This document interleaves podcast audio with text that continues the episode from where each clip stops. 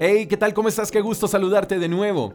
El libro de Oseas en el capítulo 14, verso 9 dice, Los caminos del Señor son rectos y verdaderos.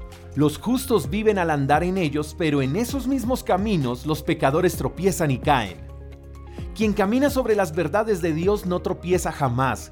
Quien transita por los caminos de Dios no vive de ilusiones sino de verdades celestiales. Las verdades de Dios nos dan firmeza, producen en nosotros rectitud, integridad y esa verdad nos da vida y así los caminos de Dios son un deleite transitar en ellos.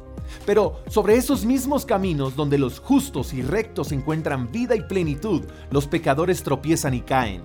¿Qué quiere decir esto? Que por más que los que hacen lo incorrecto quieran transitar por los caminos de Dios y obtener una vida de bendición y plenitud, no podrán, porque cada intento por alcanzar el favor de Dios terminará en tropiezo.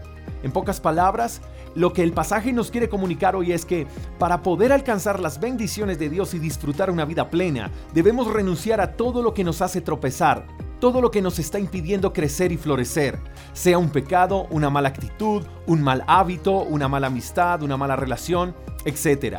Será imposible permanecer firmes en los caminos de Dios si no morimos a lo incorrecto. Y como dicen por ahí, no es malo tropezar, lo malo es encariñarse con la piedra. ¿Cuál es la piedra que tienes que soltar?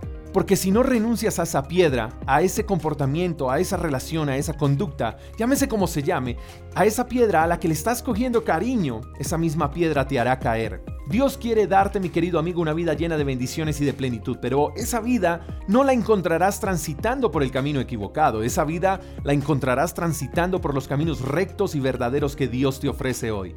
Caminar en rectitud, más que un deber de un cristiano, es un privilegio.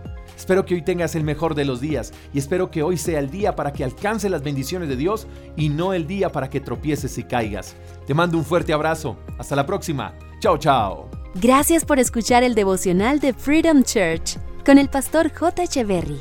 Si quieres saber más acerca de nuestra comunidad, síguenos en Instagram, arroba Freedom Church Call. Hasta la próxima.